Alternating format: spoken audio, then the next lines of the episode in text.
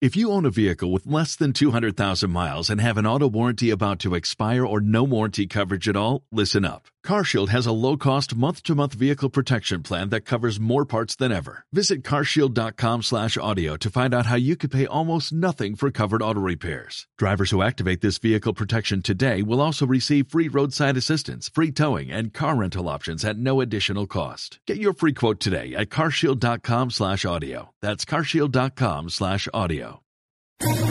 ¿Quieres especular en la bolsa de la mano de un profesional? Operativadax.com. Recibe al momento en tu móvil las compras y ventas que realiza Alberto Iturralde sobre el índice DAX. Nunca ha sido tan sencillo ganar en bolsa. Operativadax.com.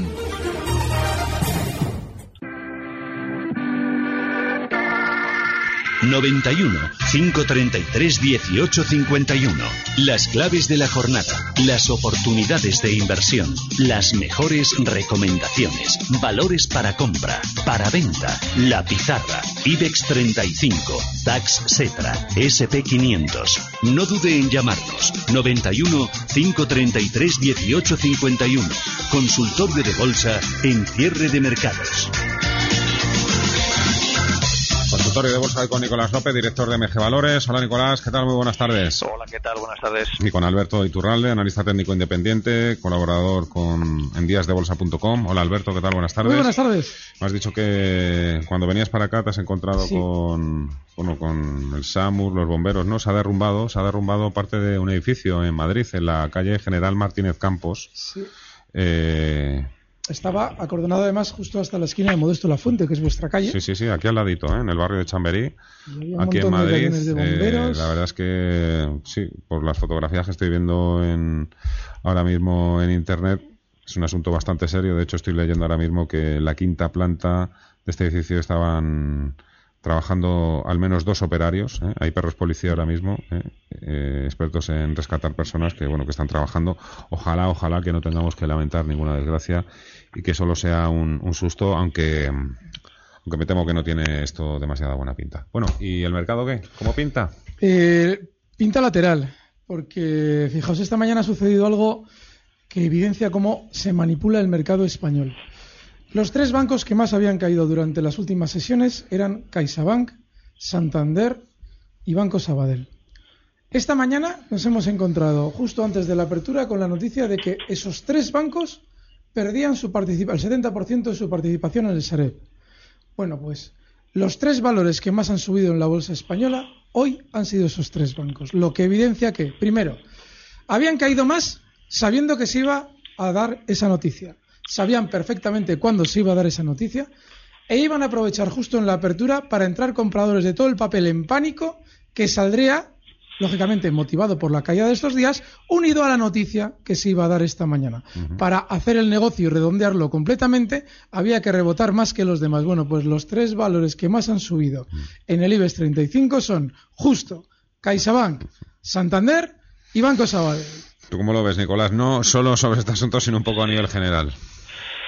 Bueno, la verdad es que eh, efectivamente nos hemos parado desde hace algún tiempo, eh, pero bueno, pues todavía sigue dominando pues un movimiento, eh, digamos, alcista eh, que se inició en el mes de marzo en la zona de, bueno, de mínimos que hicimos entonces y desde entonces, eh, bueno, pues los índices poco a poco se van eh, acercando a, a- a la zona de máximos, ¿no? De máximos de, de enero, que es un poco la referencia que tenemos, que en el caso de los índices europeos además, pues son máximos también de, del año pasado, eh, incluso de, de otros eh, del año 2015, es decir, una zona de resistencia importante, ¿no? Entonces, bueno, yo creo que es un poco ahora eh, lo, lo importante, al menos desde el punto de vista técnico, pues ver qué pasa, ¿no? Si los índices son capaces de llegar hasta ahí y, y a ver qué pasa en esos niveles, ¿no?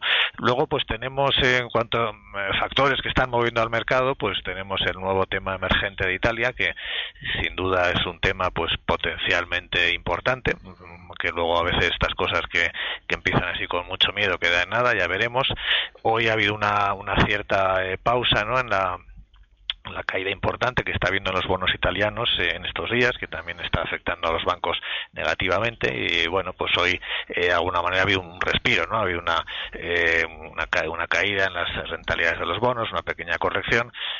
vamos a ver un poco cómo evoluciona este tema, ¿no? Porque no cabe duda que puede convertirse en, en al menos en, en, recurrente explicación, ¿no? De los movimientos del mercado de corto plazo. Para todos aquellos que viven en Barcelona o en los alrededores, tienen una oportunidad única para conocer precisamente la opinión de los mejores profesionales del mercado sobre el momento actual que viven las bolsas, el mercado de renta fija, el mercado de divisas. Creo que es eh, mañana en la Bolsa de Barcelona. Se lo voy a preguntar a Miguel Ángel Cicuende, director de Intereconomía Escuela de Finanzas. Hola, Miguel Ángel, ¿qué tal? Buenas tardes. Eh, buenas tardes. Es mañana en Barcelona. Me falta saber la hora y el sitio exacto. Pues mañana en la Bolsa de Barcelona y en concreto tenemos un ciclo eh, con bolsas y mercados. Lo iniciamos con un seminario de iniciación al mundo de las opciones que es de 4 a 6 y que lo hacemos con GVC Gaesco y luego eh, a las 6 de la tarde tenemos una conferencia donde vamos a analizar la situación actual de los mercados y nos vamos a fijar principalmente en la parte emergentes, aunque vamos a ir de lo general a lo concreto. Eh, vamos a contar con Jaume Puig, que es director general de GVC Gaesco, y con Fernando Fernández Bravo, que es de Invesco Asset Management. Entonces, para apuntarse, lo que hay que hacer es llamar al teléfono del Club de Amigos de Intereconomía, que es el 91-616-2464, repito, 91-616-2464, mandar un correo electrónico a club.intereconomía.eu club arroba intereconomía.eu 91 616 2464 mañana nos cuentas qué tal Miguel Ángel muchas gracias Fenómeno, gracias a vosotros. A ver, mientras vamos desocupando una de las líneas de teléfono para dar paso al primer oyente, venga, voy, empiezo con un WhatsApp. Por ejemplo, eh, el primero que nos ha llegado hoy de Sevilla. Me gustaría, Alberto, que analizaran las acciones de Suez. Muchísimas gracias. Suez. Hmm. Vale, aquí están. Vamos a ver, se parece. Bueno, es un valor que ha tenido durante los últimos meses caídas muy, muy fuertes. Es un valor que, a ver, no tiene ningún sentido estar especulando en valores que están cotizando, por ejemplo, en el caso de Suez, en niveles que ya lo hacían en el año 2009 con una lateralidad enorme desde entonces. Hay vaivenes, sí, hay subidas relativamente importantes y caídas, pero no tiene una tendencia de largo plazo que a ti te deba hacer estar ni siquiera pendiente del valor. Dicho esto, encima, en los últimos meses ha tenido una caída mucho mayor que el resto del mercado.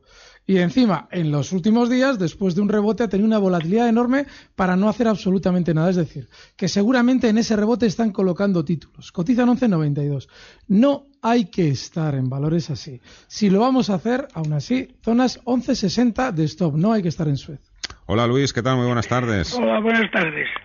Adelante, amigo. Em, gracias por su información. Mira, quisiera preguntar al señor Iturralde. Estoy posicionado en Salvatore Ferragano y, o sea, con, con una plusvalía de un, de un 10%. Me gustaría que me lo analizara. Muchísimas gracias. Y, con American Express, que no me, me, lo olvidaba también. Venga, pues perfecto. Muchísimas gracias. a ver, pues eh, a ver si me. Espera, déjame que le pregunte yo antes a, Nicolás por algo. A ver, ¿dónde tengo yo aquí? ¿Dónde me han mandado los WhatsApp? Salí. Madre mía, se me he perdido. Bueno, venga, con el Farragano este, dale. Ah, muy lateral Muy lateral. La única diferencia es que no tiene la tendencia tan débil como la tenía Suez, que desde su entrada a cotización era un valor aburridísimo. Pero este sí, este ha tenido subidas desde que sale a cotizar, pero nada, no tiene absolutamente nada. Ha rebotado en las últimas sesiones y bueno, yo desde luego, por lo menos por aquello de que no tiene tendencia. Puede tener más rebote, sí, puede tener más rebote, pero joder, es que en el largo plazo no tienes absolutamente nada. Esto no hay que andar en, en. Y si lo quieres hacer en Salvatore Ferragamo, el stop tiene que estar en 24.50. Hoy cierra en 24.94. Bueno, a ver, eh, American Express, la dejo aparcada. De momento, por ejemplo, eh, nos pregunta Alberto desde Madrid. Nicolás, ¿Inditex va a seguir subiendo y dónde está la resistencia? Compré a 30.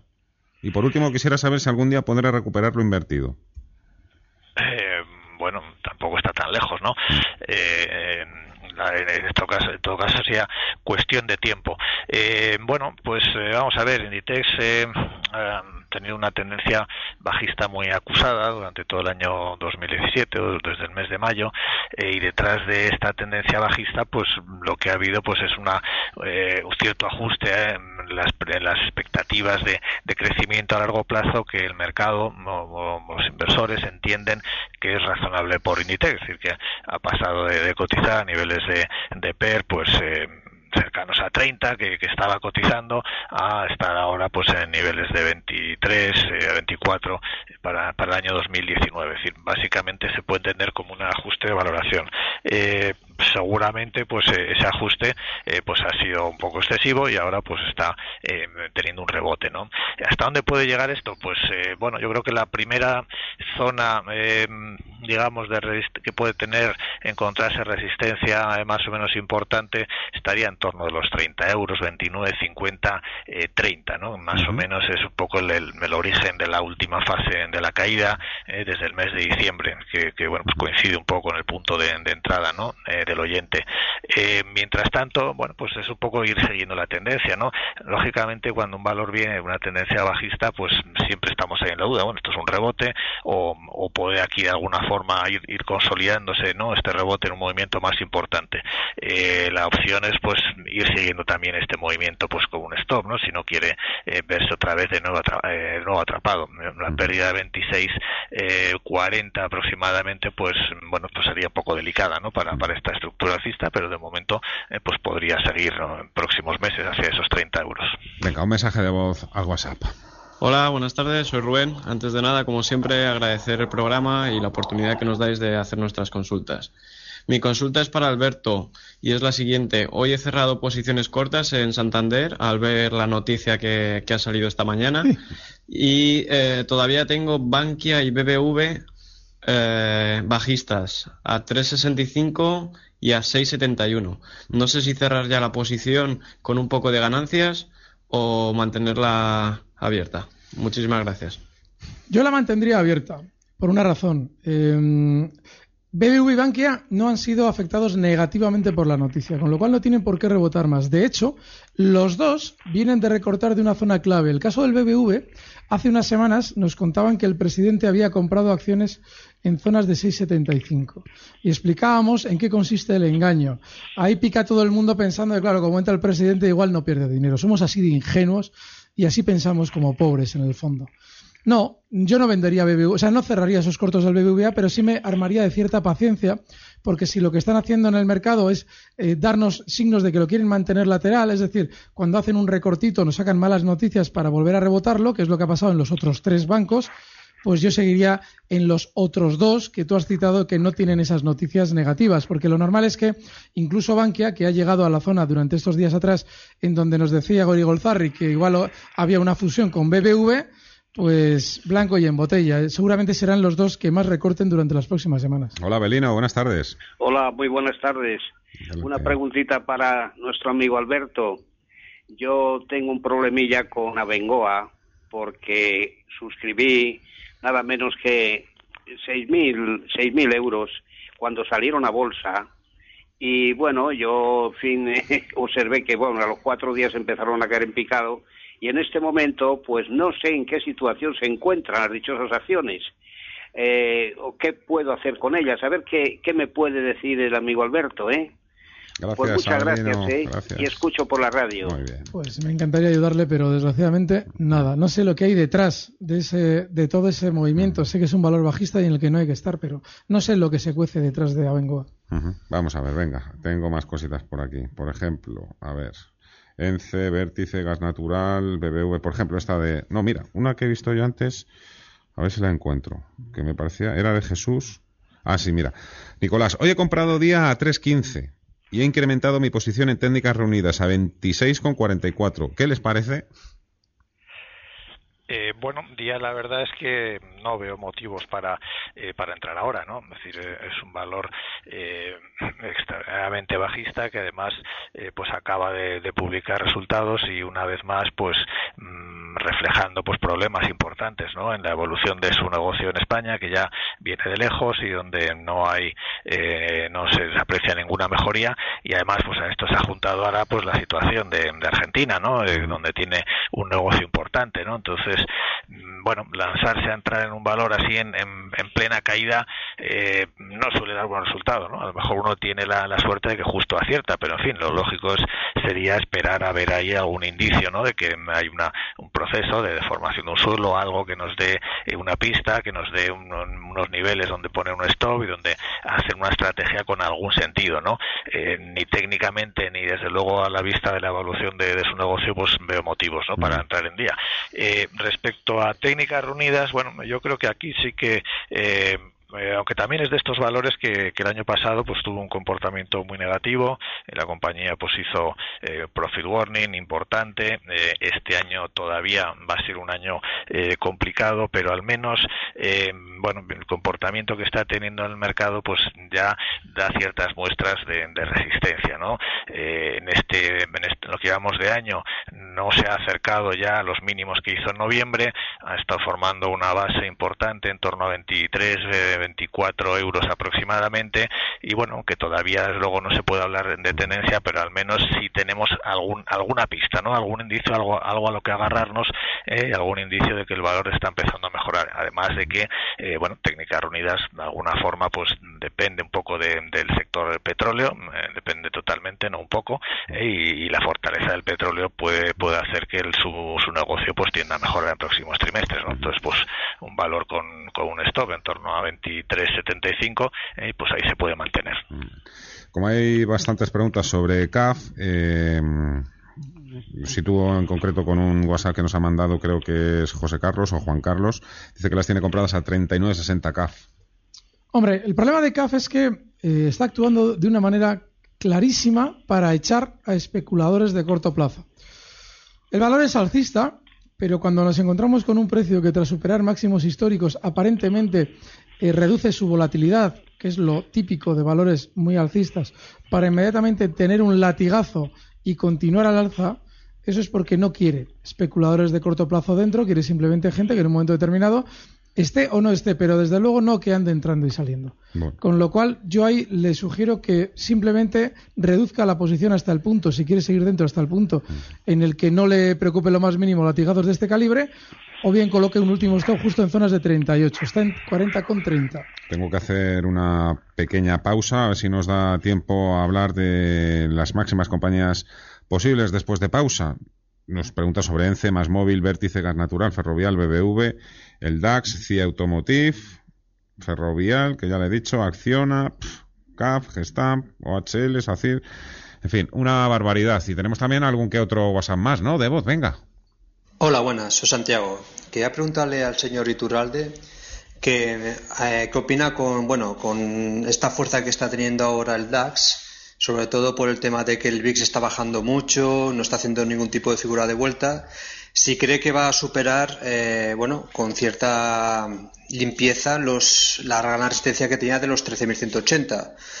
Mm, más que nada saber la, bueno, ¿Qué ve más probable? Si, si eh, que va a hacer ahora una corrección o que va a romper esta resistencia. Muchas gracias. Muchísimas gracias a ti, Santiago, porque veo que también nos has escrito eh, con letra y ya ves que tienes siempre más oportunidad de entrar cuando, cuando os escuchamos y podemos escuchar también y oír vuestra voz. Hago una pausa y enseguida estoy de vuelta. Venga.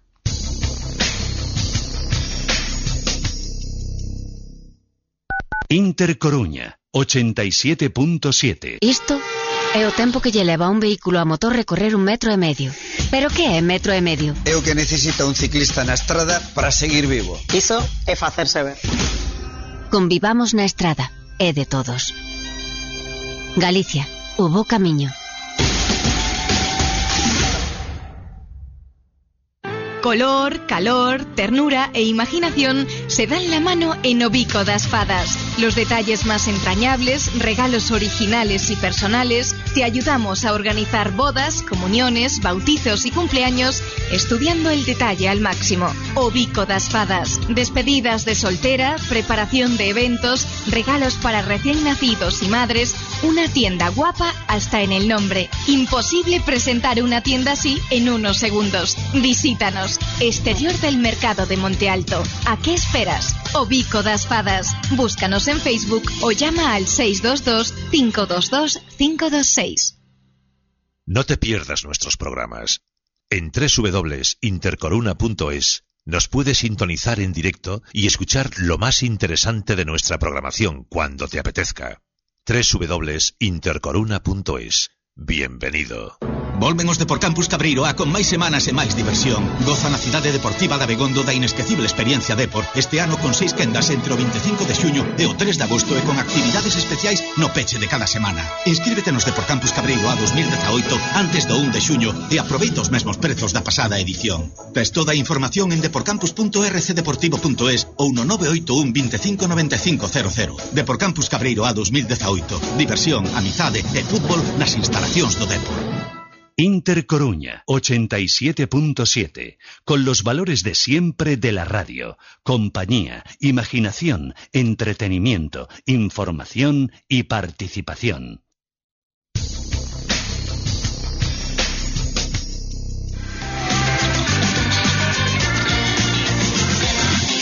El consultorio de Bolsa con Nicolás López, con Alberto Iturralde, SDAX. Alberto. Está en un campo de minas ya. Eh, intentar anticipar qué va a hacer es un error. Debemos siempre reaccionar. Yo ahora mismo sigo alcista. Estos días en la operativa se he seguido abriendo posiciones alcistas. Nos ha ido de maravilla. Y a partir ya de los 12.300, no, perdón, 13.200, al revés, que estamos ya viendo, justo lo hemos visto hoy, lo normal es que vaya decelerando subidas pero no hay que anticipar una posición corta o, anticipar que se vaya a girar la baja. También los 13.250, es decir, el hecho de que veamos en 13.250 el DAX no significa que haya realizado una superación de los 13.200 que implique que va a subir mucho. No, los índices no funcionan así, no funcionan que si pues supera este punto ya se va al otro. No, es lo más probable, pero en este caso tiene un auténtico campo de minas, con lo cual en toda esta zona lo normal es que vaya frenando. Pero no hay que anticipar nada, hay que seguir todavía en el lado alcista. A ver, Nicolás, vamos a quitarnos unas cuantas de encima. Por ejemplo, preguntan para entrar en varias compañías como ENCE, CIE y también el Santander. Eh, vamos a ver. Eh, son, muy diferentes, ¿no? digamos que en CICIE eh, pues están unas tendencias alcistas eh, muy claras y el problema de estos valores es, eh, bueno, meterte eh, precisamente en, un movimiento que está muy avanzado, que no tiene unas referencias de soporte muy cercanas y donde, bueno, pues digamos que hay que echarle mucho valor, ¿no? Para meterse aquí. En C ha llegado a 750, 750 si lo vemos en un en un gráfico eh, ajustado por ampliaciones pero no por dividendos, eh, se corresponde más o menos con el máximo histórico eh, que hizo en el año 2007. Es decir, que eh, yo asumiría que aquí hay un nivel de resistencia importante y, en consecuencia, no me metería aquí de, cara, ¿no? Después de esta subida, esperaría algún tipo de, corrección, algún movimiento que me permita entrar con, bueno, pues con, con, con otras expectativas, ¿no? No después de, de un mes de subidas muy intensas eh, y sin ningún soporte cercano. En CIE podríamos decir casi lo mismo, ¿no? Eh, quizás eh, la diferencia es que yo veo a CIE más soportado pues por realmente una evolución muy sólida, ¿no? De, su negocio, unos resultados que está teniendo pues formidables, ¿no? Y que justifican un poco esta subida. decir que de las dos, de atreverme con una, me atrevería con CIE, está a máximos históricos y lo único pues que por protegerme, pues me pondré un soporte por debajo de 31, 31.50 aproximadamente.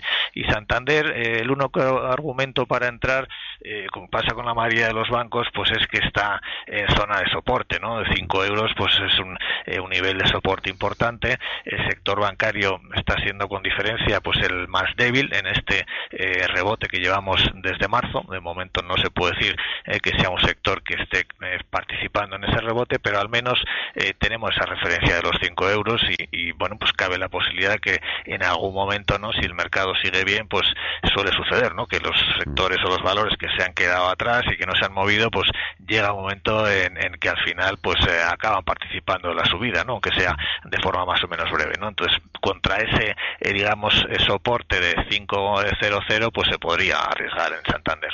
Hola Joaquín, buenas tardes. Hola, buenas tardes, Fernando. Enhorabuena por el programa. Y hoy voy a traer, me parece que va a ser un valor debutante de la Bolsa de París. Entonces, mm, me gustaría que se hiciera un análisis así profundo, no solo de gráficos y tal, porque el gráfico yo lo veo muy bien. Se llama Tenaris. Es una empresa que acabo de descubrir que me parece que tiene bueno, un, buen gráfico y tal y no quiero que pase como con ENCE y con esto, cuando ya están se han ido de la estación ya no los puedes coger, ya, ya están muy lejos. A ver si todavía es momento o me aconseja que lo que lo compre y con un, algún stop eh, determinado está cotizando sobre unos 16 euros en estos momentos. Es de la bolsa de París, no, de CAC.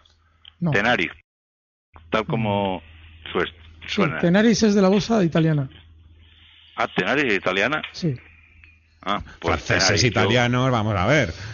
Todos somos europeos. Alberto. Sí, pues yo, yo lo he sacado por similitud con la política de, de por ejemplo, de técnicas reunidas y de y de esta, eh, y de Contubacex. y, entonces, como es de esa misma familia, pues a ver qué me dicen. Muchas gracias, Joaquín. Eh, Muchas eh, gracias. Me, gustaría entrar, si me ponen un stop y a ver si sube todavía un poco más de lo que ha subido poquito a poco. Venga, hecho. Y mientras tanto, Nicolás, a ver si se puede preparar, por ejemplo, gas natural a 2030, que, que dice Carmen que las tiene pilladas ahí. Eh, Tenaris cotiza en 17 euros. Tiene una, técnicamente, una inmensísima resistencia en la zona 1740. Le emplazo, si puede, encontrar en internet un gráfico desde el año, pues yo que sé, 2004, por ejemplo, 2005. Y verá desde entonces en cuántas ocasiones ha frenado justo en esa zona. 1740. Es terrible el punto en el que está ahora mismo de complicado, de difícil y de poco recomendable entrar. No es que debamos anticipar que el valor vaya a recortar. Es que si entramos las probabilidades de perder son altísimas muchísimo más altas que en cualquier otra entrada que hagamos en un valor que, por ejemplo, esté en máximos históricos. Con lo cual, bajo ningún concepto entraría en Tenaris. Gas natural a 2030, Nicolás. Mm, bueno, pues un poco, eh, lo, casi le diría lo mismo he comentado con ENCE y, CIE, ¿no? Es decir, es, un valor que eh, lleva un entre dos meses, ¿no? Con una subida eh, tremenda sin, sin descanso y en consecuencia, pues la probabilidad de que aquí nos pille algún recorte si nos metemos en esas condiciones, pues, pues es grande, ¿no? Entonces, salvo que estemos hablando de entrar en el valor, pues con expectativas de largo plazo, por su dividendo y cosas de esas que, bueno, podría ser razonable, como estrategia de corto plazo, pues yo no entraría hasta no ver algún tipo de, de recorte o de corrección. ¿no? Eh, también está en una zona 22.50, que es una zona de posible resistencia, eh, y bueno, esperaría al menos algún recorte para eh, plantearme una, una entrada. ¿no? Más WhatsApps, vos, venga. Buenas tardes, soy Mario de Valencia. Antes de nada, felicitados por el programa que os sigo todas las tardes. Vamos a ver, quería preguntarle al analista de hoy qué le parece entrar en posiciones cortas en CaixaBank. Entre hoy corto a 4.18 y me gustaría que me dijera el stop y el posible objetivo que yo lo veo en 3.80, 3.85. Muchas gracias y enhorabuena por el programa. Muchísimas gracias a ti. Ayer me preguntaban por CaixaBank el objetivo bajista y comentaba que es 3.85. Sin embargo, la entrada hoy, yo creo, hoy, ¿eh? Hoy no es buena, por una razón, y es precisamente lo que hemos explicado al comenzar. No tiene sentido que nos den noticias negativas de un valor que, de hecho, fíjate, nada más dar las noticias negativas, ha abierto abajo para seguir subiendo. Con lo cual, hoy, ayer o antes de ayer, tenía lógica la entrada. Hoy quizás no después de esas noticias, pero si entramos, el stock tiene que estar en zonas de 4.26. Yo estoy corto en CaixaBank. Lo que pasa es que estoy muy tranquilito y con ese objetivo bajista en 3.85. Dame una pincelada eh, sobre Baidu o sobre Alibaba. Sí, de Alibaba, porque Baidu es un horror. Eh, bueno, está llegando a máximos históricos. La zona 200 dólares se le está atragantando. Hay que colocar un stop inexcusable justo en los 193 si las llevamos. Está en 197,03. Como apuro. Venga, más mensajes de voz al WhatsApp. Hola, soy Diana de Valencia. Quiero preguntar a los analistas por dos valores. Eh, eh, soporte y resistencias de Colonial y, y ENSE. Eh, gracias. Gracias a ti, Diana. Colonial, soporte, resistencia. Nicolás, ¿dónde lo pondrías? Mm, vamos a ver. Eh, Colonial tiene una tendencia bajista pues muy sostenida, ¿no? Y va haciéndonos ahí eh, pues sus eh, correcciones. No, no hay un nivel así especialmente fuerte que, destaque, eh, pero bueno, yo me asumiría el 905, ¿no? 905 es el último nivel que estuvo funcionando como una resistencia durante un tiempo y que al superarlo ha sido soporte y es el, nivel más, más importante que veo, ¿no? Para la tendencia de estos meses. La pizarra. Si sois breves, me da tiempo a haceros la pregunta más interesante que nos han hecho en mucho tiempo. Eh, pero primero, vuestras pizarras. Schneider Electric en CAC 40 francés con un stop en 76, una operación muy tranquila, está en 78.04 y objetivo alcista en 82 euros. ¿Tu pizarra, Nico? Vamos a ver, ya había pensado también valores europeos del sector eh, químico, ¿no? Eh, eh, que es de los sectores cíclicos que está arrancando con fuerza. Eh, BAS con stop en 80.00 y Bayer con stop en 96.46. Como habéis cumplido lo que os había pedido, me da tiempo. Yo creo que es interesantísimo. A alguno le puede parecer absurdo, ridículo. Pregunta Diego. Dice, si hay tiempo. Claro que hay tiempo, Diego. ¿Es necesario saber análisis técnico para ganar en bolsa? No, en absoluto. Es necesario saber dónde está la masa. Y eso se sabe con el sentimiento del mercado que se traduce de las noticias. Es muy buena herramienta el análisis técnico. Yo creo que lo domino relativamente bien. Pero no es necesario. Es muy buena herramienta, pero lo único necesario en el mercado es saber dónde va la masa para ir nosotros a la contra. Nicolás. Bueno, yo creo que con el tiempo, eh, o sea, lo que hace falta es eh, ir cogiendo experiencia, ¿no? Y con el tiempo, de cada persona o cada inversor mm, va viendo cuál es eh, el sistema que a él mejor lo funciona, ¿no? Es decir, al final para tomar decisiones de inversión tienes que tener cierta confianza para tomarlas y lo que necesitas es tener unas herramientas que a ti, que a cada uno personalmente le valen, ¿no? Ya sea de análisis técnico, fundamental o de cualquier otro o una mezcla de todos ellos, ¿no? Pero yo creo que al final pues eh, cada uno es el que el que va, va yendo al, al, sitio o a las herramientas que le valen, ¿no? Bueno, ya hace unos días precisamente un gestor de una casa con muchísima solera, muy conocido, este profesional dijo no solo que no era necesario el análisis técnico, es que dijo que no creía. Bueno, pues ardió Troya, ¿eh? Luego, después... ¿Qué es creer en el análisis técnico? Él dijo que... no es una religión, es una herramienta. Y a ver. Troya por mi parte, desde luego. Alberto Iturralde, muchas gracias. Cuídate, un, fuerte abrazo. Nicolás López, director de MG Valores. Un fuerte abrazo a todos por allí en la oficina. Hasta otra.